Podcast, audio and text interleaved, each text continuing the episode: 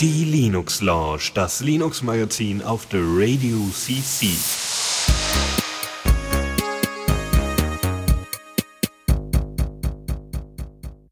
Einen wunderschönen guten Abend hier auf der Radio CC zur, nicht Primetime, das war gestern, zur Linux Lounge. Ähm, ich ähm, bin wieder der Einzige. Ja, ja, so Termine und so, die kommen dann mal dazwischen und dann ist Philipp mal wieder nicht da. Also ist aber nicht schlimm, weil ich kann auch mit mir alleine Spaß haben. Das geht. äh, ähm, ist kein Problem. Äh, deswegen haben wir ja ohne Themen vorbereitet und alles voll mit Themen. Äh, und äh, deswegen dürft ihr mir dann eben im Chat noch ein bisschen mithelfen, so dass man darauf reagieren kann, dass ich vielleicht zwischendurch auch mal was trinken darf, so pausieren, so, ah, oh, das kühle Nass, wie schön. Ähm, das wäre äh, wunderbar, dann äh, kann man euren äh, Schreibbeitrag auch noch mit einbetten. Gut, ansonsten sollte es auch schon losgehen. Und zwar mit folgendem. Neues aus dem Repo. Ja, mit was sonst. Ähm, und zwar haben wir da erstmal OTRS 4, was veröffentlicht worden ist. Das ist ähm, in, beziehungsweise man muss es ja auch Englisch aussprechen, OTRS 4, ja. Ähm, das ist das Open Ticket Request System. Ähm, das ist äh, eine Open Source Geschichte, eine Open Source Helpdesk und IT Service, Service Management Lösung äh, äh, ähm, die jetzt veröffentlicht worden ist. neues Design, leistungsfähigere Template Engine, das heißt, die Seiten laden schneller und es gibt einen zentralen Objektmanager. Also solltet ihr ein kleines Unternehmen haben und äh, ihr benötigt äh, eine Helpdesk, Helpdesk Software, dann äh, könnt ihr euch äh, mal an diese Software vielleicht halten ähm, weil sie hat ein schöneres Design und das ist immer gut, weil da das ist immer gut, weil man kann die Änderungen von äh, Software eigentlich nur am Äußeren erkennen. das ist immer so das Riesenproblem, ja. Also bei Firefox war es ja dann meistens so, oh nein, es hat sich was optisch verändert. Australis ist gekommen und äh, das ist, äh, das, aber die, den Leuten fällt das auf wenn man so überlegt, was in Firefox alles so unter der Haube passiert ist, was worüber dann zwischendurch auf den Linux-Blogs und so weiter äh, erzählt wird. Aber ähm, die meisten sehen immer nur, hm, hat sich verändert. Ich fand das gestern auch ganz witzig. Wir hatten ja gestern Teamsitzungen und äh, unser WordPress, wir haben ja ein WordPress und das ist unsere Web Hauptwebseite, äh, die wir mit WordPress gestaltet haben. Und da gibt es inzwischen Version 4, die wir, glaube ich, in der letzten Linux Launch auch angesprochen haben. Und im Endeffekt ist optisch hat sich nichts verändert. Und dann meinte der Tuxi halt, äh, da hat sich ja gar nichts verändert. Und dann sagte ich zu ihm, ja, aber sonst ganz, ganz viel unter der Haube. Ähm, wer äh, wissen will, was sich alles verändert hat, kann die letzte Linux-Launch oder vorletzte Linux-Launch reintun. Gut, das dazu. Äh, kommen wir zu etwas, was schon an sich immer optisch ganz ansprechend war, nämlich Mailpile. Äh, wer sich dran erinnert, äh, Mailpile ist äh, vor einem Jahr gecrowdfundet worden und äh, da kam dann raus, ja, wir haben sehr viel eingenommen und Mailpile ist ein, ein Web-Client, also ein, ein, eine Web-App im Endeffekt. Ich weiß gar nicht, worauf sie genau basiert. Das müsste ich nochmal nachgucken. Vielleicht kann, kann mir da jemand im Chat dann gleich helfen. Ähm, äh, Mailpile äh, ist äh, im Endeffekt ein, ein Web-Client für E-Mails, ein Mail-Client. Und äh, der soll aber Sicherheitsmechanismen wie PGP hm, und so weiter direkt integriert haben, so dass es halt jeder nutzen kann. Ja, äh, was den Vorteil hat, dass mehr äh, verschlüsselte E-Mails im Internet herumschwirren und äh, was dazu führt, dass das Internet sicherer wird und die Überwachung vielleicht abnimmt, weil das zu aufwendig ist so das Wunschdenken der Leute, die das damals entwickelt haben. Und äh, was ist jetzt die große News? Ja, Mailpal hm, ist in der Beta. Ja, also sie haben es jetzt innerhalb eines Jahres geschafft, das Ding in eine Beta zu hauen und zu sagen, hey, wir, wir sind kurz vor der 1.0. Wir müssen nur noch ein paar Bugs und so ein paar Kleinigkeiten noch lösen und ihr könnt uns da gerne dabei helfen, indem ihr das einfach testet, selber aufsetzt und die ganzen Bugs meldet oder sie einfach selber fixt äh, und äh, uns das Patch rüber sendet. Ähm, sie haben jetzt noch ein paar bekannte Fehler direkt aufgezählt, nämlich dass das äh, User Interface noch nicht ordentlich angepasst worden ist, noch nicht optimiert worden ist, weil es sehr langsam ist und das sollte man noch gerne ändern, äh, vor allem wenn man das auf äh, kleineren Servern oder sowas aufsetzt. Ja? Ähm, ich glaube, es ist mit Mailpile natürlich auch möglich, das lokal aufzusetzen, wer das dann kann. Äh, wenn das Ding auf Node.js aufsetzt, könnte das sogar ganz interessant werden, das als Heimat-App zu nutzen. Oder man baut später so Libraries dafür fertig. Oder also, weiß ich nicht, müssen wir mal gucken, wie man das dann genau macht, ja, wo man dann schön drauf zugreifen kann. Gut, ähm, äh, was haben wir noch? Äh, ja, das User Interface. Ähm, äh, Leute, die mich während der, der Sendung anschreiben, sind scheiße. Ja, also jetzt so einfach nur mal nebenbei, in Jabber natürlich. Ähm, nein, du darfst jetzt weggehen. Tschüss. Äh, dann, das User Interface needs some improvements. Ja, also nochmal Verbesserung und vor allem angepasst für kleinere Bildschirme, was super ist, weil Mailpile, bis die eine API haben, die dann auch mit einem äh, normalen Android-Client oder sowas funktioniert. Mhm. Ja, oder eine, eine, eine Android-App draus basteln, ist natürlich auch kacke. Äh, also, nee, kann man machen, muss man aber nicht und kostet wieder Zeit und so weiter und so fort. Dann doch lieber das direkt anpassen, damit es für kleine Devices auch funktioniert. Äh, dann äh, Tor soll besser integriert werden, ja, wegen sie, wegen sie Privatsphäre. Und ähm, ein bisschen Code ist zu schnell geschrieben worden und deswegen konnten die Translatoren, die Übersetzer, äh, nicht so mithalten. Und das sollte, also, ne, es sollen einfach noch ein paar Übersetzungen stattfinden. Da könnt ihr auch helfen, wenn ihr mit Software nichts am Hut habt. Gut, das äh, dazu. Und äh, nächstes Thema ist Diaspora. Diaspora ist äh, veröffentlicht worden, 0.4.1, ja, weil sie schaffen es ja immer noch nicht, eine 1.0 rauszubringen. Das wird auch noch ein bisschen dauern, ist auch nicht schlimm, aber es ist angekündigt worden. 0.5, da wird der Chat integriert. Ja, ja, also das hier ist da eher so, so Kleinigkeiten, aber auch nicht wenig. Also Faldran hat bei zwei Themen mitgeholfen. Einmal die, das Lightbox-Feature, was er, glaube ich, schon mal erklärt hat, wo es darum geht, dass eben, wenn zu viele Bilder da sind, ne, hat man so eine Galerieübersicht von bestimmten Bildern. Wenn man da draufklickt, dann wird, wird das größer und dann kann man mit den Pfeiltasten hin und her äh, sich manövrieren durch die Bilder, ähm, die auf der Seite angezeigt werden. Und äh, das Problem ist, wenn zu viele Bilder auf der Seite verfügbar sind oder zu viele Bilder hochgeladen worden sind, dann geht diese Leiste unten halt so wahnsinnig auseinander, dass sie das eigentliche Bild überdeckt, was nicht schön ist. Äh, das hat Fall dran gefixt und ähm, noch etwas in, den, in der Hilfe. Keine Ahnung. Genauere Informationen gibt es, wie gesagt, immer in den Blogbeiträgen. Ähm, es ist eine bessere Notification-Seite eingefügt worden. Also die gab es ja schon vorher, die ist aber nochmal verbessert worden, weil es wohl einige Probleme gab. Die Ignore-Funktion ist überarbeitet worden, ähm, dass jetzt auch wirklich so weit fast alles weg ignoriert wird von Personen, dass sie quasi gar nicht mehr existent sind. Ja, äh, so ungefähr, zumindest im Stream. Wie das bei den Kommentaren aussieht, ist wieder ein bisschen komplizierter.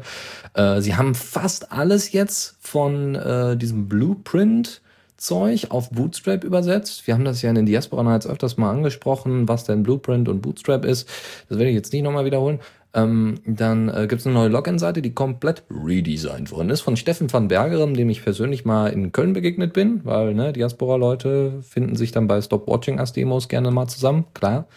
Ähm, eine bessere Federation, ja, nein. Also äh, diese bessere Federation ist eigentlich wohl dafür äh, entwickelt worden, um solche Sachen wie GNU Social und so weiter stärker möglich zu machen. Also dass du eben den, äh, den äh, The Radio CC Account auf Diaspora auch locker flockig äh, in dein GNU Social Profil einfügen kannst. Im Sinne von, das ist ein ganz normaler GNU Social User, was er ja nicht ist. Ja, also das heißt, dass es ähnlich funktioniert wie Tweets. Ja, also dass du, dass du quasi äh, so ein bisschen wie RSS.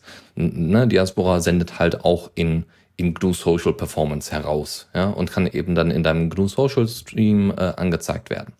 Was sehr schön ist, weil wir werden sicherlich, also ich hatte ja schon überlegt, ob wir nicht mal ein GNU Social äh, Instanz aufsetzen. Dann sagte Thomas Leister, dass äh, das alles doch sehr problematisch wäre. Er hatte das selber ausprobiert und das ist alles verpackte und verkackte Software. Pump.io ist auch noch nicht fertig. Also die, was die Entwickler da gemacht haben, wüsste er nicht. Ähm, deswegen ähm, es gibt einige Instanzen, die doch ganz rund laufen. Quitter SE ist ein Beispiel dafür, die das auch nochmal angepasst haben vom Interface her an die äh, alte, an die alte Twitter-Übersicht, was auch in Ordnung ist. Ähm, da könnt ihr uns hinzufügen. Gar kein Ding. Einfach die komplette Diaspora-ID dann bei GNU Social bei euch hinzufügen, als wären wir ein ganz normaler User. Das dazu. Ja, das war's auch schon mit dem einen und jetzt kommen wir zum anderen. Newsflash. Ja, wir werden heute etwas, äh, ja, wir werden Bauern. Ja, ähm, die Software, äh, äh, hier Software, die Open Source Szene, ist ja auch dafür bekannt, dass sie nicht nur auf Software sich beschränkt hält, sondern dass sie auch einen Schritt weiter geht und in die real existierenden Ecken der Erde eingreift. Hm, klingt komisch. Ähm, es geht um Farmbot. Farmbot ist ein Projekt äh, und auch eine Foundation, die sich darum kümmert, dass es einen kleinen Roboter gibt, der auf Schienen läuft und der dann Sachen erntet. Also der dann, der dann halt eine Farm darstellt, eine kleine. Also dann über Beete hinweg fliegt und dementsprechend begießt, zupft, Unkraut zupft. Das ist auch noch eine Funktion, die das Ding kann. Das Ganze noch düngen, also gießen, Unkraut zupfen, düngen und ernten. Was dazu führt, dass du weniger Personal brauchst, wo jetzt alle sagen, oh, da gehen Arbeitsplätze von verloren. Ist egal. Ist egal, ist egal. Ich, äh, es geht erstmal wahrscheinlich auch so um dritte Weltländer vielleicht, auch wenn das Wort ziemlich verbrannt ist, meiner Meinung nach. Ähm, äh, wo äh, wenig Leute überhaupt verfügbar sind und man eben gucken muss, dass da äh, das ordentlich umgesetzt wird und man nicht überall irgendwelche Materialien herbekommt. Deswegen sollen auch die ganzen Teile für den Farmbot sollen mit einem 3D-Drucker und beziehungsweise oder einer CNC-Fräse produzierbar sein. Was ziemlich awesome ist. Ich hätte mir schon überlegt, ob ich hier einfach meinen Garten umgrabe und äh, so ein Ding selber aufsetze. Und äh, äh, das Schöne ist, das Ding läuft mit einem Arduino und einem Raspberry Pi. Ja, natürlich Software als auch Hardware sind komplett Open Source. Mhm, wer jetzt gedacht? Und äh, nicht nur von den beiden Chips, sondern grundsätzlich. Das Ding läuft, wie gesagt, auf Schienen und man kann sich das so ein bisschen vorstellen wie so ein, ja, ich weiß gar nicht. Ich habe das Wort Plotter mal gehört und das hat mir jemand mal erklärt. Es läuft halt so ein bisschen, es sieht halt so ein bisschen aus wie eine CNC-Fräse eigentlich, in groß und in mit anderen, die, das Ding hat bestimmte Werkzeuge, die dann unten dran geschraubt werden oder ich weiß nicht, wie weit die mit der Entwicklung da sind, dass es auch erweitert, also dass es sich quasi selber diese Werkzeuge nehmen kann, wie auch immer. Ähm, das Schöne ist eigentlich, dass das äh, nicht ausgelegt sein soll auf Monokulturen. Ja, also es soll schon so weit äh, tragend sein, dass es äh, multikulturell funktioniert. Ja, von wegen Multikulti ist gescheitert. Ja, äh, zumindest nicht äh, auf der Farm. Ja. ähm, das ist ganz cool. Ähm, das schön, also was, was das bedeutet ist, du hast normalerweise Monokulturen. Das heißt, du hast jetzt rote Beete, also baust du über mehrere Hektar rote Beete an. Und versuchst natürlich alles, was irgendwie grün ist und was nicht rot ist, wie rote Beete, versuchst du dann da rauszuhauen. Ja, also schön, einfach und simpel. Was dazu führt, dass der Boden erodiert und dass noch allerlei Nährstoffe nicht ordentlich verarbeitet werden und im Endeffekt ist es einfach nicht gut. Ja, du musst manchmal eben dieses Land dann brach liegen lassen, nachdem du es dann, glaube ich, zweimal, dreimal bewirtschaftet hast, also über, ne, ähm, weil die Nährstoffe dann äh, wieder erst in den Boden kommen müssen und das dauert eine Zeit lang. Was ziemlich heftig ist, ja, weil du hast dann Überdüngung und es braucht wahnsinnig viel Wasser und das ist bei Multikulturen nicht der Fall. Du, ähm, kann, also die, der Farmbot soll optimale Pflanzabstände garantieren, angeben können. Das heißt, man äh, hat so ein bisschen wirklich wie bei einer CNC-Fräse, hat man erstmal so eine Art 3D-Objekt, ja nicht wirklich. Du hast so einen Plan und da steht dann hier hätte ich jetzt gerne Kraut und Rüben. Keine Ahnung. Ich hätte jetzt hier, äh, was, was könnte man denn nehmen? Bodendecker sind sowieso immer gut. Äh, was nehmen wir denn mal als Beispiel? Kartoffeln, das ist ein bisschen so simpel. Kartoffeln. Ja, was haben wir denn noch so rankendes? Äh, ja, nehmen wir Kartoffeln. Also wir bauen Kartoffeln an, warum auch immer. Und äh, um, damit die Kartoffeln, damit der Boden nicht austrocknet, legen wir doch noch einen Bodendecker drüber. Ja, also das so heißt eine Pflanze tatsächlich. Die speichert dann das Wasser ähm, und deswegen braucht man auch seltener Gießen. Äh, zudem verbrennt dann eher der Bodendecker als dann die Kartoffeln. So könnte man sich das vorstellen. Natürlich kommt dann meistens noch eine weitere Pflanze dazu. Meistens ist es so ein Dreigestirn. Ja? Also es gibt meistens eine Pflanze, die das Wasser äh, im Boden hält oder die Stickstoff äh, absorbiert.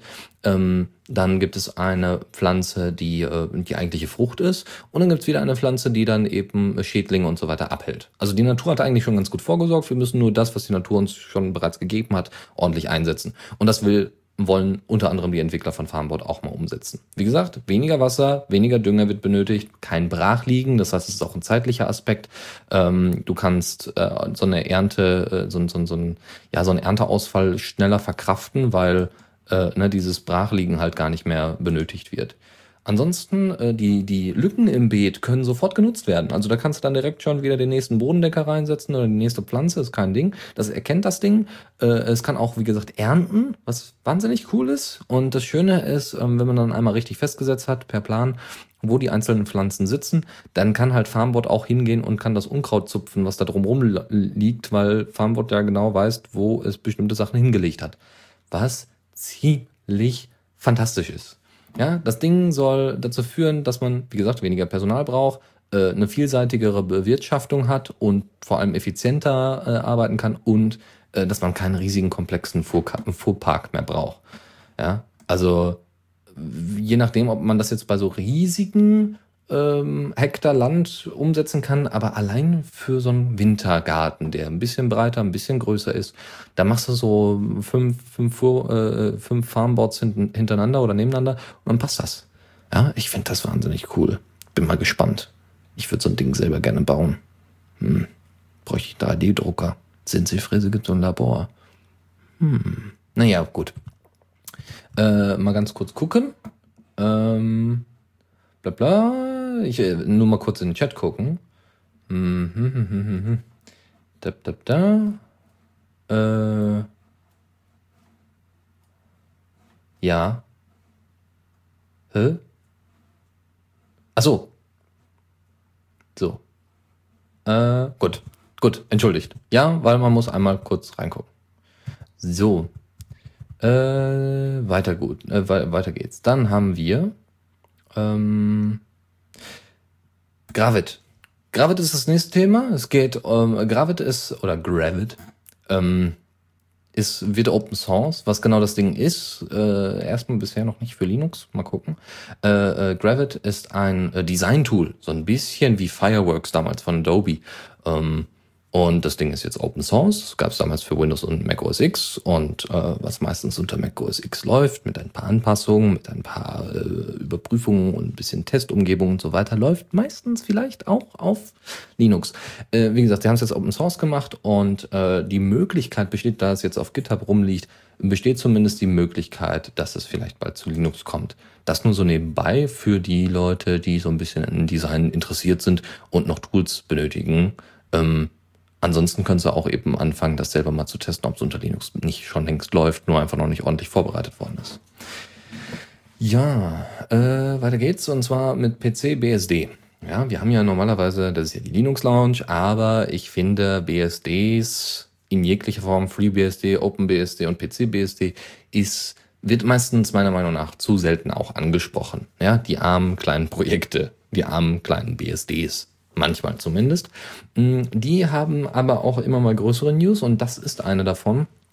Ähm, es gibt eine Vorschau auf, ähm, auf äh, die neue Desktop-Umgebung oder die kommende Desktop-Umgebung von PCBSD, nämlich Lumina heißt das Ding. Äh, Lumina ist eine sehr schlanke Desktop-Umgebung, wahrscheinlich eher vergleichbar mit LXDE.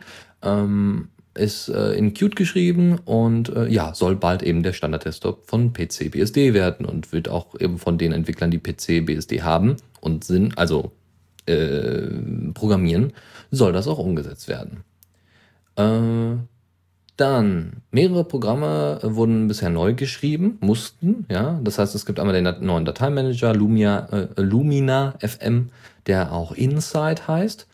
Ähm, es gibt da eine, äh, in, in Lumina FM gibt es eine Integration für ZFS Snapshots, ähm, einen Multimedia Player und eine Bilderdia Show, was mich sehr an Nautilus erinnert, nur ohne diese ganzen Features. Nein, es gibt dann äh, äh so ein Plugin für Nautilus, das nennt sich Sushi und dann klickst du, wenn du eine bestimmte Datei markiert hast, gehst auf die Leertaste und hast dann eine kurze Vorschau und da sieht das wahrscheinlich ähnlich aus. Aber die Bilderschau, also Bilder, die er schaut, ist natürlich cool.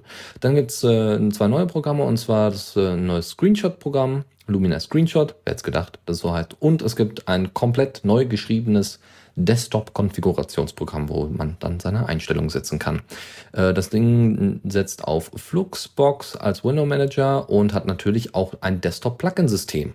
So ähnlich wie bei allen anderen Desktop-Umgebungen. Ich bin gerade am überlegen, äh, Cinnamon hat ja auch eins und so ähnlich funktioniert das. Es geht da um, um ähnliche Plugins. Bisher gibt es zwei, nämlich Kalender und den eigentlichen Anwendungsstarter.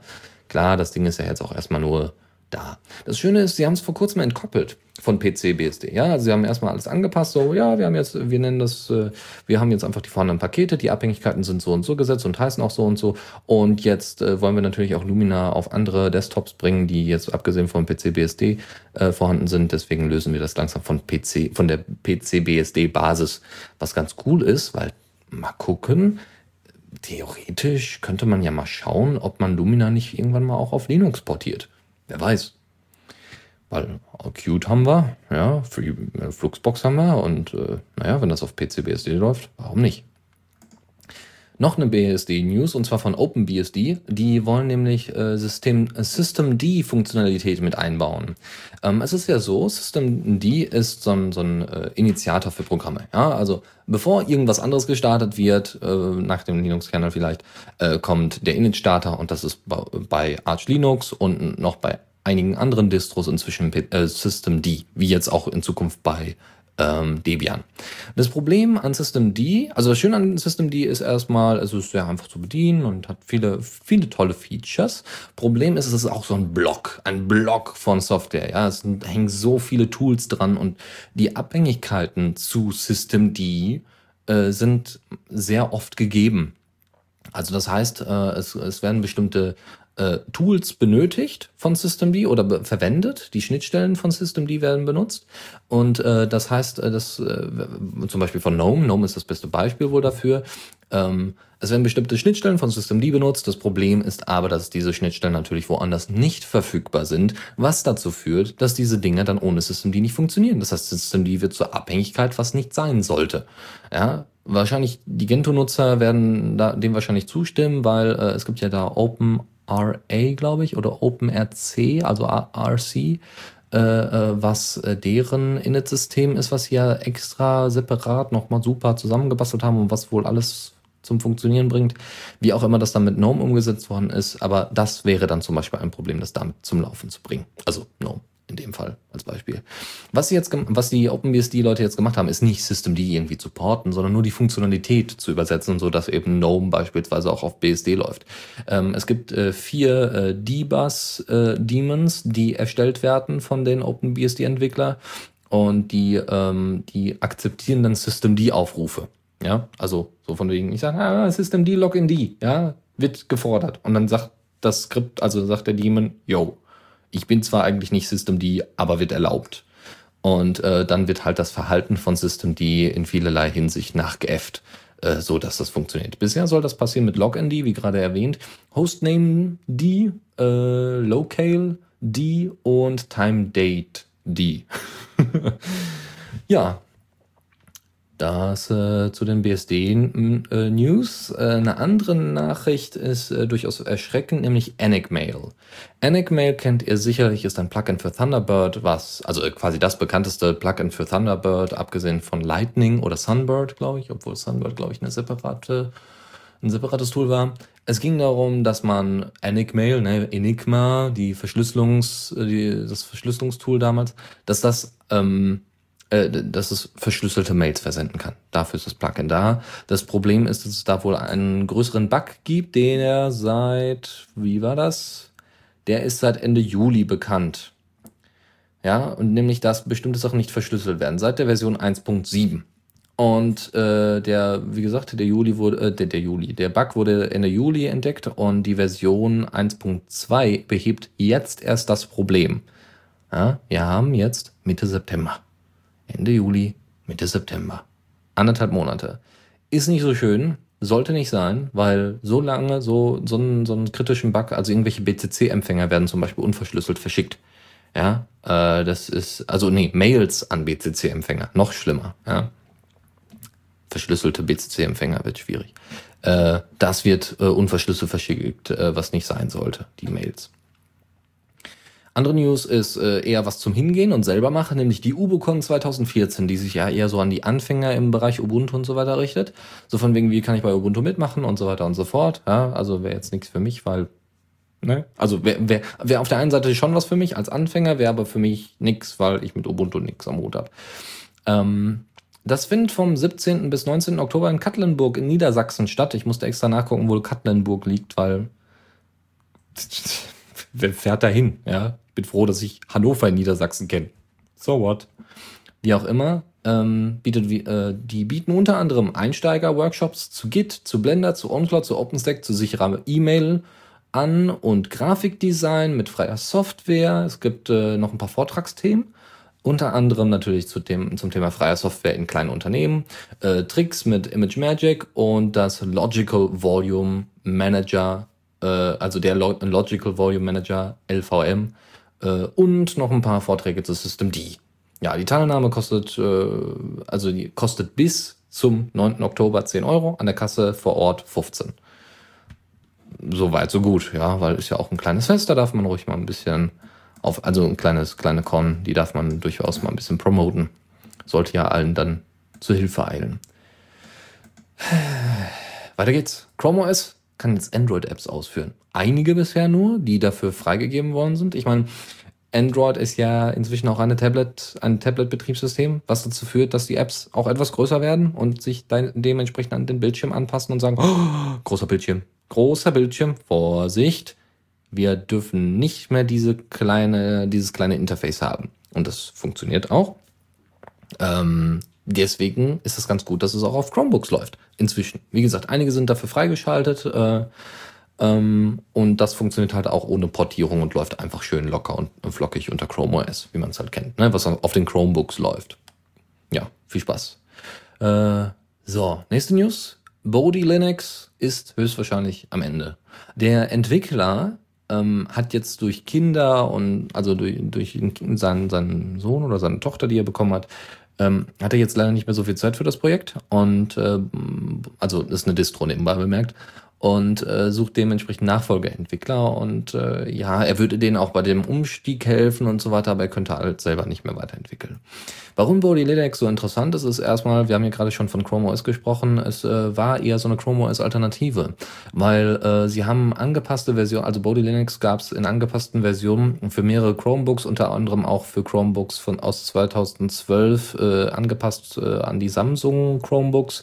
Dann gibt es inzwischen noch zwei ISO angepasste ISO ISOs von, für Acer und HP Chromebooks für zwei spezielle, äh, was aber wohl sehr aufwendig ist, drauf zu bügeln. Wie auch immer, ähm, äh, sie bieten halt äh, das Ding basiert auf Ubuntu LTS und hat immer Enlightenment als oder Enlightenment als äh, Oberfläche benutzt, was äh, dementsprechend auch einen Boost für Enlightenment gab und ähm, was äh, eben auch nochmal einen Boost für die Chromebooks gab, äh, weil die Chromebooks sind ja relativ günstig, aber man möchte dann eben nicht die Google-Software drauf haben, dann ist doch verständlich, dass man sich da Body Linux draufpackt. Äh, die letzte Version war irgendwie eine 3.0er oder eine 3.0er Beta oder sowas. Also da sollte man noch mal gucken und die ist erst letzte, die ist letztes Jahr rausgekommen, also ist auch schon wieder ein bisschen veraltet. Und ähm, naja, viele fragen sich jetzt, warum jetzt die, die, die jetzt so zum Abschluss nicht nochmal eine ordentliche Version abgegeben worden ist. Aber der werte Herr Kollege scheint da keine Zeit mehr für zu haben. Deswegen wenn ihr Zeit und Lust habt, könnt ihr Bodhi Linux weiterentwickeln. Dann jetzt eine größere News und zwar, also größere News deswegen, weil wir von Ubuntu Touch eigentlich wenig gehört haben und uns auch wenig damit beschäftigt haben grundsätzlich, weil es halt Canonical, ja, böse. Hm. Ähm, die haben es jetzt tatsächlich geschafft, dass äh, sie Ubuntu Touch auf ein Smartphone bekommen und zwar auf das Meizu MX4.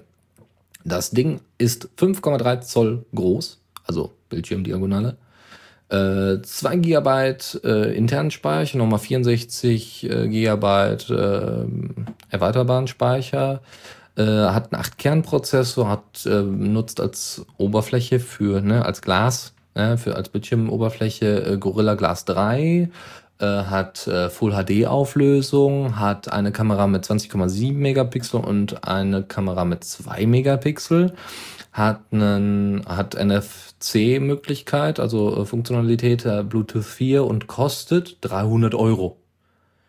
So fucking what? Ja, also äh, holy hell, 300 Euro für so einen 8-Kern-Prozessor-Viech. Ja, wahrscheinlich ist der Akku dann nach einer halben Stunde leer, aber man weiß es nicht. Aber das ist schon sehr beeindruckend und äh, ja, Ubuntu Touch. Ich weiß jetzt gar nicht, ob die Desktop-Geschichte da integriert ist. Wäre natürlich awesome, ja, wenn sie das, äh, das, was sie mal gezeigt haben mit Ubuntu für Android, dass sie das auch in Ubuntu Touch drin haben, wäre erfreulich. Dann würde das mit den 8-Kern-Prozessoren auch Sinn machen mit dem Dock und so. Und Full HD sowieso. Ähm, aber wie gesagt, kommt im Dezember. äh, es freut mich, ja, weil man dann vielleicht endlich mal einen Test dazu sieht und mal gucken kann, ob man sich sowas mal anguckt, ja. Äh, ich bleibe weiterhin bei meinem Firefox OS. Es ist nie so einfach gewesen, Apps zu schreiben. Aber äh, ja, mit Ubuntu Touch kann man sicherlich in Zukunft auch noch mal ein bisschen rumspielen. Warum nicht? Das zu der Rubrik des Newsflashs. Und jetzt kommt Zockerecke. Natürlich. Und äh, da ja vor kurzem Minecraft von Microsoft aufgekauft worden ist, ähm, da gibt es übrigens Blogbeitrag auf thomasleister.de, den ich äh, vor kurzem verfasst habe, also vor zwei Stunden. Ähm, da äh, gibt es äh, zwei Alternativen, Mindtest und Voxlands. Und Voxlands, klar, meine ich schon mal vorgestellt zu haben. Ja, Mindtest Classic heißt Voxlands. Und Voxlands ist jetzt in Version äh, 1408 veröffentlicht worden. Ähm, Voxlands ist, also Mindtest Classic, also Mindtest hat das Problem, dass es sehr modular ist. Ja, also Mindtest ist quasi eine Engine für Mindtest-artige Plugins. Äh, Voxlands versucht wirklich ein Minecraft-Klon zu sein in bestimmter Hinsicht, ja, oder versucht viele Sachen zu, verein, äh, zu vereinen, ja, Dinge etwas einfacher zu machen und nicht einfach nur eine Engine draus zu basteln. Was sehr cool ist. Ich habe es nur mal ganz kurz verwendet und es war äh, doch sehr, sehr auffällig und sehr beeindruckend. Ja, ähm, aber dauert sehr lange, das, also wahrscheinlich war der Server einfach zu lahm, aber es hat lange gedauert, bis dann sich die, äh, die Umgebung gerendert hat. Also ich werde mir das nochmal etwas näher anschauen. Voxlands, wie gesagt, äh, 1408 Versionen. Ähm, und zwar, äh, es gibt jetzt Schaltkreise, die direkt in das Spiel integriert worden sind. Also solche Geschichten wie Mese, was, oder Miese, was nichts anderes ist als Redstone, nur in Gelb. Ähm, ja. Äh, dann gibt es ähm, genau Mesecons. Ne? Das ist äh, das ist die das ist die Modifikation. Ähm, dann haben wir noch genau es gibt noch Pistons, äh, Schalter und anderen schaltbaren Kram. Ähm, dann gibt's noch äh, selektierte Blöcke, also dass, dass, dass selektierte Blöcke nun erleuchtet werden. Das habe ich schon gesehen, das fand ich sehr interessant. Ja, also dass man genau sieht, ah, das habe ich gerade markiert, also das ist jetzt der letzte Pixel und dann zack wird der nächste äh, wird der nächste Block dann dementsprechend markiert, wenn man mit dem Cursor drüber geht, dass man den noch erreicht und so. Das ist ganz cool eigentlich, dass man das nicht ausprobieren muss, indem man das weghackt oder so. Ja, dann, was haben wir noch? Ähm, ja, ansonsten gibt's noch eine neue Anpassung in der Voxland, äh, Voxlands Conf äh, Select Node Outline. Ähm, ja, also das, das ist einfach eine Anpassung, das kann man wohl nochmal zurückstellen. Hier steht aber nicht, was für eine, was, was jetzt das neue Ding ist daran. Was, was Selected Node sagt mir nichts. Outline, keine Ahnung. Achso, Moment, jetzt verstehen. Und zwar, wenn ihr einen, einen bestimmten Block markiert habt, also äh, ne, dass das Ding hell erleuchtet, ja, dass man diese Linien zum Beispiel da wegnehmen kann oder setzen kann oder dass in irgendeiner Weise noch weitere Einstellungsmöglichkeiten da sind. Also wenn ihr mit dem Cursor über einen Block geht, dass der äh, in, in bestimmter Weise umrahmt wird. Ja, das war's eigentlich. Ne? Mehr erstmal nicht. Aber es gibt schöne, äh, schöne äh, Videos dazu und das sieht wirklich sehr, sehr hübsch aus. Das äh, dazu. Dann äh, Firewatch. Firewatch, das ist ein Trailer rausgekommen. Das ist ein neues Spiel, was auch für Linux äh, kommen wird. Und das sieht sehr interessant aus. Die Story, also man ist, ist äh, das Spiel ist Ego-Perspektive, ist ein wenig, erinnert tatsächlich so ein bisschen an Team Fortress von der, von der Grafik einfach her. Ja, also ist jetzt nicht super Grafik, aber sieht wahnsinnig schön aus, so ein bisschen Bonbon-mäßig. Und es äh, ist ganz cool. Ähm, äh, ähm, es geht darum, dass man eigentlich oben in einem Tower sitzt und dann eben über ein großes Waldareal gucken muss, ob da nicht irgendwo ein Feuer ausbricht. So. Und äh, du bist da halt so ein Watcher, so ein Firewatcher und ähm, guckst dann da um dich herum und es passieren irgendwelche komischen Dinge. Und im Trailer wird das auch nicht so ganz klar, aber es ist, äh, ist ganz hübsch gemacht, also um auf das äh, Spiel aufmerksam zu machen bist halt in Ego-Perspektive, guckst da raus, ja, findest dann irgendwelche komischen Sachen und äh, wirst dann dauernd über dein Walkie-Talkie halt angepinkt von, Wege, von deiner von deiner Ische, die dann sagt, ja, nee, da geh da mal nicht weg und dann gehst du halt weg, weil das ist halt einfach nur den ganzen Tag aus dem Fenster gucken, dann wäre das Spiel nicht so ganz interessant. Äh, Tut euch das mal rein. Der Trailer ist echt hübsch. Äh, wie gesagt, grafisch sehr hübsch und äh, scheint auch wirklich spannend zu sein. Ego-Perspektive finde ich für so ein Spiel sowieso ziemlich interessant, äh, interessant gewählte Geschichte. Na, man könnte sowas auch als Adventure aufziehen oder so. Aber vielleicht wäre dann die Spannung einfach nicht so gegeben. Äh, das Voice-Over hört sich zumindest natürlich in der englischen Originalversion sehr, sehr cool an. Und schauen wir mal, ne? So. Weiter geht's. Ähm, das nächste, was wir haben, ist Interloper. Das ist ein neues äh, Real-Time Strategy Game, was auf jeden Fall bald für Linux kommen wird. Und das sieht sehr interessant aus, weil es eben nicht so dieser typische Aufbaustrategie ist. Ja, also es ist wirklich basiert, äh, also wirklich begrenzt auf, hör mal zu, es geht hier um Taktik, ja, und du musst diese Taktik ordentlich beherrschen, sonst funktioniert das bei dir nicht. Das sieht wahnsinnig faszinierend aus, so vom Screenshot her. Also man hat wohl mehrere Bereiche, also man hat halt seinen blauen Bereich, das ist halt der eigene. Und es gibt dann eben halt Bereiche, die, äh, ähm, die von anderen Viechern übernommen werden, die dann eben rot erscheinen oder orange erscheinen. Das sieht wahnsinnig faszinierend aus. Ihr habt, das sieht so ein bisschen aus wie so eine Höhle, ja, so wie das, wie die, wie die Höhlen, ähm, wie das Höhlenlevel unter Mario, ja, Super Mario. Und dort habt ihr dann äh, Stationen und muss, müsst dann strategisch gucken, dass ihr alles quasi in Blau kriegt, ja, und somit die gegnerischen Stationen äh, kapert bzw. kaputt macht. Also sehr viel Strategie, äh, also wirklich so ein pures Strategiespiel. Bei ähm, RTS, also so Aufbaustrategie eher, ist es ja eher so, ja, wir machen jetzt mal hier so Strategie im Sinne von Flooding, ja, also wir bauen einfach ganz viel und überrennen die Leute, wenn es nicht ordentlich gebalanced ist, die einzelnen Spiele. Ist natürlich auch interessant. Aber so, das so ein bisschen verkürzt. Ich habe damals unter, unter der 360 habe ich mal Endwar gespielt. Äh, Tom Clancy's Endwar. Das war ein Scheißspiel, aber nur deswegen, weil ich halt solche Spiele nicht mag. Ähm, da ging es auch grundsätzlich nur um Strategie. Das heißt, du hattest relativ wenig, ähm, wenig Einheiten, die du hättest bewegen können. Und äh, aber du musstest halt diese Einheiten ordentlich platzieren. Ja, du konntest die nicht sofort wieder aufbauen oder sonstige Geschichten, sondern musstest die ordentlich platzieren, musstest die ordentlich in Reihe schalten, damit du äh, quasi dann auch gewinnst. Und ähm, so ähnlich stelle ich mir das da auch vor.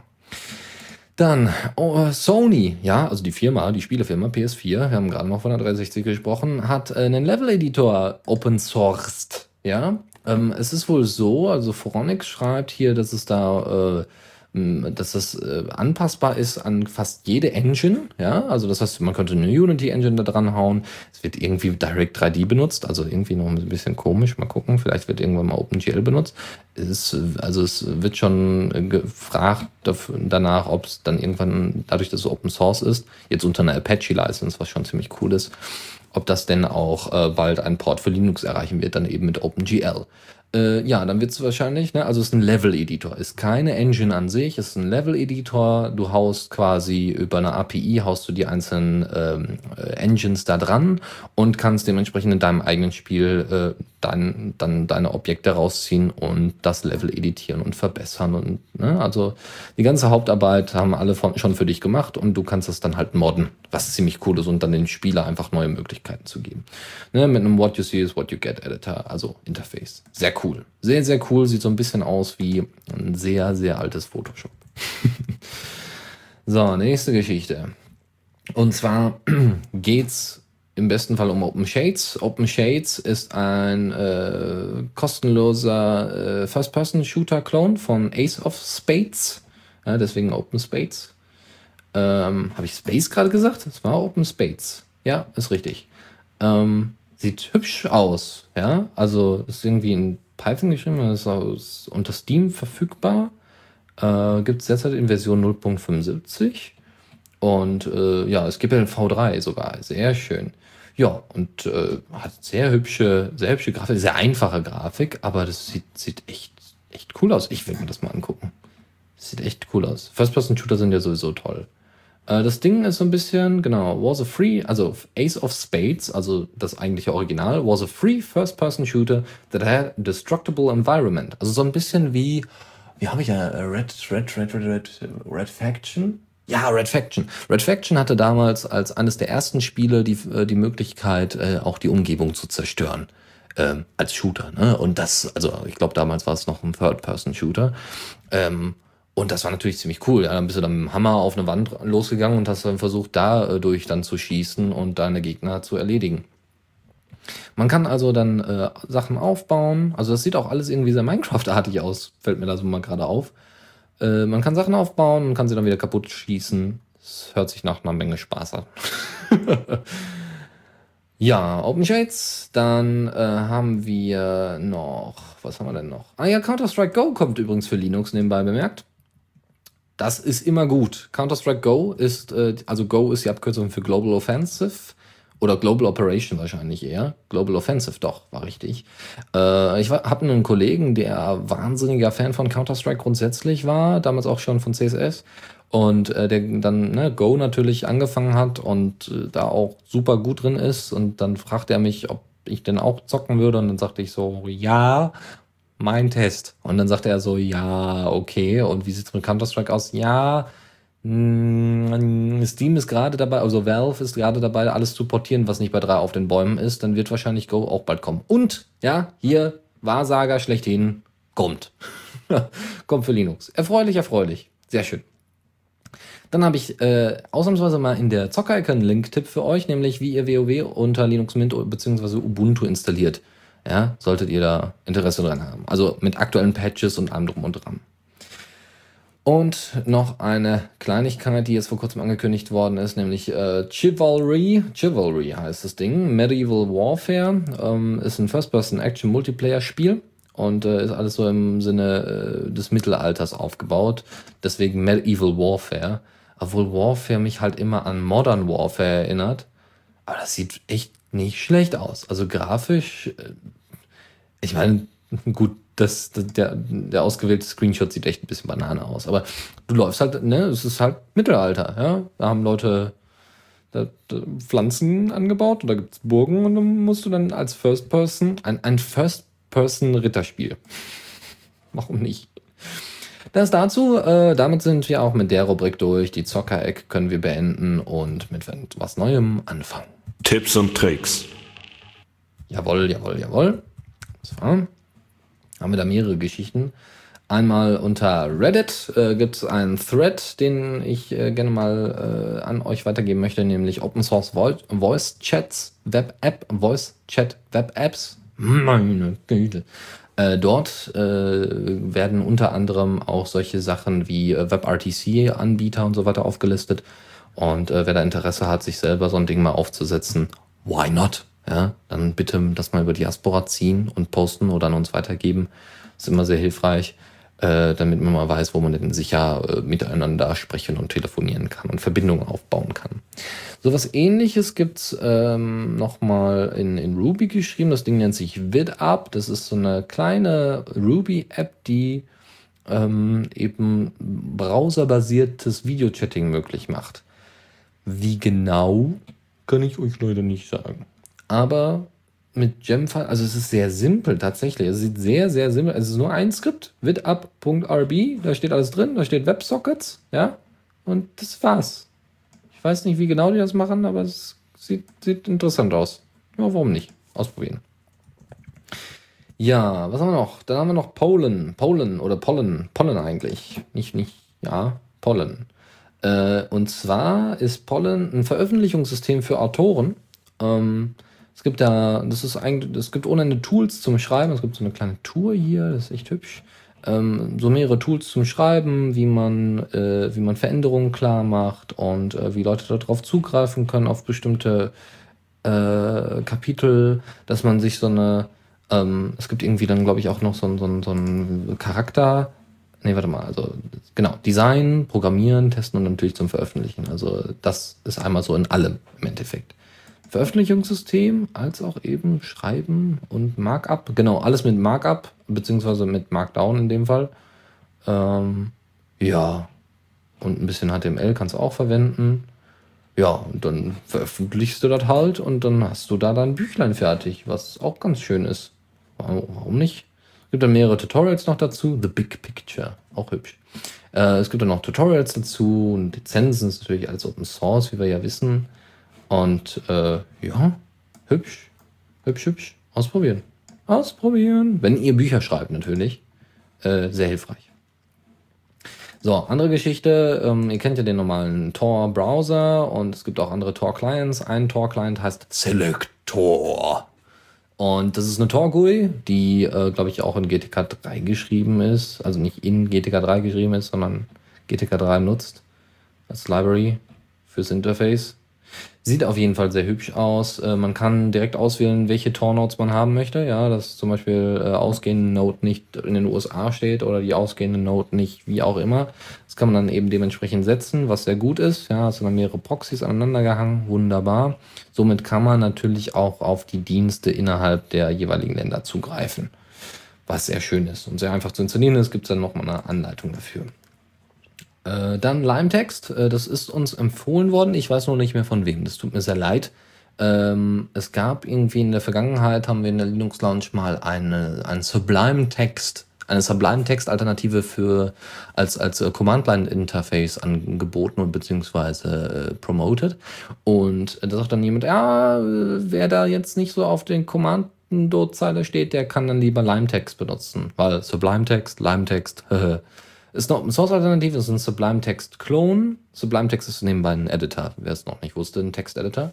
Das Ding ist in Go geschrieben, benutzt äh, QML und äh, gibt es auch eben als CLI-Alternative, also ist beides äh, verfügbar. Äh, das Ding ist Plugin-fähig äh, und sogar kompatibel mit den Sublime Text Plugins, also sehr faszinierend. Ähm, unter Arch Linux heißt das Ding Lime Git, ist, äh, funktioniert aber leider nicht. Es gibt eine Roadmap, wo ihr euch das alles angucken könnt. Das Ding ist auf GitHub natürlich. Ähm, ja, äh, jetzt bräuchte mal jemanden, bräuchte ich mal jemanden, der dann ein ordentliches Package-Bild für macht, weil ich bin zu faul dafür. Ich habe mich mit ABS noch nicht auseinandergesetzt. Wer das für Arch Linux äh, fertig machen möchte als Package, äh, ist äh, herzlich eingeladen, das zu tun und wird dann dementsprechend auch promoted. Ähm, ein weiterer Link-Tipp ist das äh, ist die Raspberry Pi Autokonsole. Ja, was sollte man sonst mit einem Raspberry Pi machen, als es in ein Auto zu packen? Weil es ist so schön klein und man kann so viele Dinge dran anschließen und dann über einen Zigarettenanzünder da den Strom versorgen. Das ist doch super. Ja, ist super, hat auch einer gemacht. In seinem Ford Focus hat er nämlich einfach das komplette Radio rausgenommen, hat die, ver, ähm, hat die hat den freien Platz daneben benutzt, um hinten drin einfach so ein Raspberry Pi reinzuwerfen, hat einen TFT-Bildschirm eingebaut, den er über eine kleine Ma äh, Tastatur mit eingebauter Maus, also kabellos natürlich, kabellose Tastatur mit Maus erreichen kann, ne? so ganz kleines Ding, was halt so ein bisschen aussieht wie so, ein, wie so eine Handy-Tastatur, so von Aufschiebehandys damals noch. Ähm, ne, dann, äh, was haben wir noch? Äh, genau, man kann das äh, Smartphone als Wireless Hotspot benutzen, was super ist, ja, wenn man denn mal kurz hier irgendwie einen Hotspot braucht, irgendwelche Informationen auf einem größeren Bildschirm an sich angucken möchte. Sehr, sehr hübsch. Äh, vor allem können die Kinder dann während der Fahrt dann eben mit dem Ding rumspielen. Hauptsache sie, also genau, das Ding ist auch noch angeschlossen, an die Musik, was natürlich super ist. Ja, erstmal irgendwie so, ja, jetzt keine externe Festplatte, aber zumindest ein großes Arsenal an Musik einfach mitnehmen, aufs Raspberry Pi hauen und dementsprechend abspielen und das ist wie, äh, wie gesagt angeschlossen an die Boxen. Äh, dann gibt es, äh, Sie haben sie haben das jetzt erweitert, also es gab bereits einen Beitrag zu dem Thema schon, zum, zum äh, zu der äh, Autokonsole. Sie haben es erweitert und zwar zu äh, mit einer Reverse, also der Typ, der das gemacht hat, mit einer Reverse Camera, was ziemlich cool ist, wenn du rückwärts fährst, weil deswegen Reverse. Äh, du fährst rückwärts und willst natürlich wissen, na, wie viel Abstand habe ich denn dann noch? Ja, ich sehe das jetzt hier so nicht. Das ist sehr hilfreich. Wie weit kann ich noch? Wie weit kann ich noch? Oh, so weit doch nicht mehr. Das Ganze kostet so im Gesamtpaket mit allem drum und dran, Zubehör so 160 äh, Pfund, was 200 Euro sind. Und ähm, ja, es gab da noch ein paar Probleme, die wohl noch gefixt werden, nämlich die Motorgeräusche haben Einfluss auf den Sound des Pies, was natürlich klar ist, wenn die Kabel überall liegen und die dann in Vibration geraten und so, dann muss man dann ordentlich abdichten, in Anführungszeichen. Und es gibt eine Bildverzögerung von der Reverse Camera, was natürlich ein bisschen doof ist. Äh, weitere Ziele ist unter anderem auch ein SatNav einzubauen, also quasi GPS einzubauen, so dass man eben das Ding auch als Navigationssystem benutzen kann. Außerdem, wie gesagt, bessere Videoübertragung und eine Frontkamera, ja, weil, warum auch immer, ja, warum man eine Frontkamera braucht. Ja, vielleicht, wenn man einen sehr, sehr vorgezogene, äh, also wenn man keinen Smart hat, ja, wenn man nicht gleich das Ende schon sieht. Wie auch immer, schönes Projekt zum Nachbauen empfohlen. Dann haben wir äh, von äh, etwas vom Sofa, auch Tobias genannt, äh, haben wir, also von Diaspora und der auch den Ruhesport betreibt, habe ich ein äh, zwei, glaube ich, äh, zwei, äh, zwei Geschichten geschickt bekommen, und zwar den Pi Feed Reader Ähm, das ist ein Feed-Reader, wie man sich denken kann. Das, die Softwaregeschichte ist aufgeteilt auf einen Feed-Server und den eigentlichen Reader. Wer das benutzen möchte, kann das tun. Äh, es ist jetzt äh, interface-technisch unspektakulär, funktionell wahrscheinlich noch hinter Tiny Tiny RSS gelegen. Aber wer was Kleines braucht und nicht so viele Feeds hat oder nicht so viele Feeds benötigt, wie ich dann in Tiny äh, RSS eingebaut habe, der, für den sollte es ausreichen. Ansonsten gibt es noch eine Alternative, nämlich Potion. Potion ist von dem Entwickler von Cirx ähm, und ja, auch ein, wer hätte gedacht, ein Feedreader. Ähm, ist in Python geschrieben, zusammen mit dem äh, Web-Framework Flask. Äh, ist unter GPL3 lizenziert, ist sehr simpel, hat ein schwarzes Interface. Das ist immer gut. Schwarz ist immer gut. Ist, ne, dunkler geht halt nicht, deswegen schwarz ist gut. Und äh, ist dementsprechend auch gut betreut, ne? weil man dann eben weiß, der Typ, äh, ne, As Askimu heißt der, äh, der Cirx betreibt, also bei Cirx mitmacht, als auch eben äh, dieses Ding da entwickelt hat. Mithelfen. Dann haben wir noch äh, eine Empfehlung, einen Link-Tipp, nämlich äh, Taxi, das ist ein FTP-Client und der Linux und ich äh, Blog, nämlich Christoph namentlich, hat dann nochmal zusammengestellt, warum denn Taxi ein ganz cooler FTP-Client ist. Dann gibt es noch das Realms Wiki.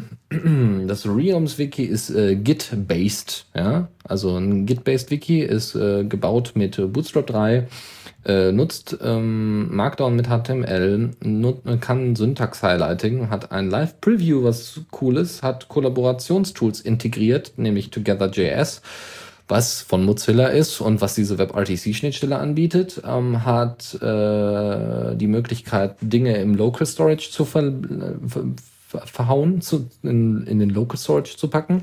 In einem Browser hat man so ein, in Anführungszeichen, ein kleines Päckchen Platz namens Local Storage und da können Informationen reingeworfen werden und dann behalten werden, bis man dann wieder das nächste Mal dorthin kommt und sagt, hallo, hier bin ich wieder. Und dann sagt er, ah, dann nehme ich das mal von deiner Festplatte. Ähm, was dazu führt, dass man eben so, äh, ah, sag doch mal schnell, dass man äh, Entwürfe, genau, das war das Ding, Draft, äh, Drafts, ähm, dass man Entwürfe äh, aus dem Local Storage direkt dann wieder äh, auf den auf, auf das Realms Wiki packen kann. Und an sich sieht das auch wahnsinnig hübsch aus, muss ich sagen. Ja, ich bin beeindruckt. Das Ding ist natürlich basierend auf Python und Node.js und kann, äh, ja, braucht dann, kann optional, optional gibt es Nginx äh, natürlich auf Nginx es zum Laufen zu bringen, MariaDB, MySQL, Postgres, äh, SQL ähm, und allerlei anderes Zeug. Dann gibt es Anleitungen für Nginx und Ubuntu und dann könnt ihr euch das reintun. Das sieht sehr hübsch aus, gibt sehr schöne Screenshots davon. Andere Geschichte ist ein Client, der in GTK 3 geschrieben worden ist, und zwar der SyncThing Client. SyncThing ist eine Torrent, BitTorrent Sync Alternative. Eine sehr schöne BitTorrent Sync Alternative, ähm, die ich auch aktiv nutze und äh, die auch gut funktioniert, zumindest im lokalen Netzwerk. Ich weiß nicht, wie das mit externen äh, Anbietern ist. Äh, SyncThing funktioniert, wie gesagt, sehr gut und es gibt äh, normalerweise ein Webinterface dafür, lokal, äh, Localhost 8000 oder sowas und dann, oder 8080 und dort erreicht ihr dann euer Webinterface für SyncThing. Wer das aber nicht haben möchte, sondern lieber ein nettes kleines Interface dafür, was auch noch eine ordentliche GUI darstellt, die mit GTK 3 umgesetzt worden ist, der kann das dann tun, weil da hat hier sich jemand hingesetzt und das gebaut. Ja, das dazu. Ansonsten habe ich noch eine Kleinigkeit, die ich ausprobiert habe. Nee, mehrere Kleinigkeiten noch. Ähm, aber eine, die ich ausprobiert habe, war äh, der Shout IRC Client, der webbasiert ist. Ja, man kann sich selber, also Shout heißt der IRC Client. Man kann den aufsetzen. Ich glaube, der läuft sogar auch wieder, ja, der läuft, glaube ich, wieder nur mit Node.js. Wie auch immer, äh, den setzt man auf, bei sich auf dem Server und dann kann man halt in jeden beliebigen Chatroom da rein und braucht halt kein WeChat. warum auch immer. Aber wenn man jetzt mal schnell einen IRC-Client braucht, äh, äh, der irgendwie im Netz rumschwirrt und man dann vielleicht sogar einige Sachen vorgespeichert haben möchte, ich glaube, dann ist Shout eine ganz gute Alternative. Ich hatte tatsächlich schon überlegt, das mal anzubieten hier für The Radio CC, weil das Ding sieht echt hübsch aus, im Gegensatz zu dem, was wir derzeit so als Web, äh, Web äh, IRC-Client benutzen. Whatever. Vielleicht. Vielleicht, vielleicht auch nicht. Ähm, ein anderer, vom Schreibgedichte.de Blog gibt es einen kleinen Blogbeitrag zum Thema einfache Keldav-Kalender. Genannt wird Ka Baikal, oder ich habe keine Ahnung, wie es ausgesprochen wird, aber wahrscheinlich Baikal äh, oder Baikal. ähm, ist ein CalDev und CardDev äh, Server und kann dementsprechend eingesetzt werden. Und da gibt es eine kleine Anleitung dazu, warum das denn eine gute Sache ist und mit was man das denn alles erreichen kann. CalDev und CardDev hat man normalerweise in der OwnCloud. Solltet ihr keine OwnCloud haben, ist das vielleicht eine mögliche Alternative. Ähm, dann gibt es noch äh, Timekeeper, äh, eine kleine App, die ihr nutzen könnt, wenn ihr Eltern seid und euren Kindern eine bestimmte Begrenzung geben möchtet, was das Internetpensum angeht oder überhaupt die Zeit am Rechner. Das heißt, ihr braucht selber darauf nicht mehr großartig zu achten, sondern das Programm sagt, nein, nein, hier geht's nicht mehr weiter und Schluss oder hier Passwort eingeben. Das ist äh, hilfreich. Und als allerletzte App, die wir noch promoten wollen, gibt es Cloud Tunes, was ähm, ja sich anlehnt am Interface von iTunes. Wer hätte es gedacht vom Namen her? Auch gar nicht immer so hässlich aussieht, webbasiert ist und ähm, allerlei Dinge mit sich, also hat, hat eine Integration von Last.fm, Facebook und Music Brains für Metadaten, ähm, kann die Sachen, äh, die die Musik einfach aus äh, Diensten wie YouTube und Dropbox rausziehen. Äh, also auch Musikvideos und so weiter können, werden direkt dann integriert, wenn ihr bestimmte Alben habt. Oder auch nicht. Ähm, ja, und dann gibt es halt einen Server und eine Web-App, die beide, das sind zwei unterschiedliche Projekte, die beide parallel laufen lassen müsst. Und dann habt ihr da Suchfunktionen und es sieht einfach sehr überragend aus für so eine kleine App. Und es gibt dann irgendwie auch Notifications, die, die, äh, die, die funktionieren, auch äh, unter Mac OS X natürlich. Ist da natürlich alles unter Mac OS X entwickelt. Das ist äh, wohl in, in Python größtenteils auch entwickelt worden. Und äh, kann auch mit Docker umgesetzt werden, was ja hier diese, diese, nicht Virtualisierung, sondern diese, diese weißt du, dieses Containern, Containern, diese, diese Container möglich macht, womit man Sachen entwickeln kann. Ja, Web-based Music Player for the Cloud. Das ist CloudTunes. Gut, das soll es gewesen sein für diese Linux Lounge, die wieder sehr einseitig war, weil nur Dennis gesprochen hat und das ist ja auch auf die Dauer irgendwie langweilig, glaube ich. Ähm, trotzdem, vielen Dank fürs Zuhören. Ansonsten äh, Fragen und so weiter gab es jetzt leider erstmal nicht. Äh, man hört sich, denke ich.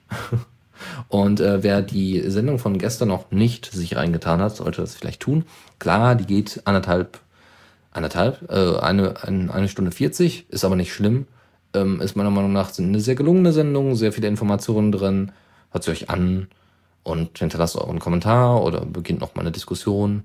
Ähm, es sind noch nicht alle Shownotes zusammen dazu. Also es gibt, äh, soll noch eine Linksammlung geben, deswegen ist es noch nicht auf der Hauptseite, sondern wird erstmal bei uns noch im Podcast-Portal hochgeladen und wird spätestens dann so äh, beim späteren Verlauf des Abends wird äh, das dann vervollständigt. Ich wünsche euch noch einen schönen Abend. Nochmals danke fürs Zuhören und äh, wir hören uns demnächst.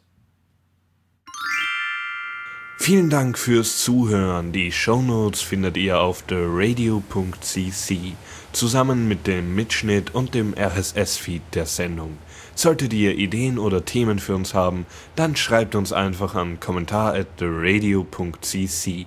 Wir freuen uns immer über konstruktive Kritik zur Sendung. Bis in einer Woche.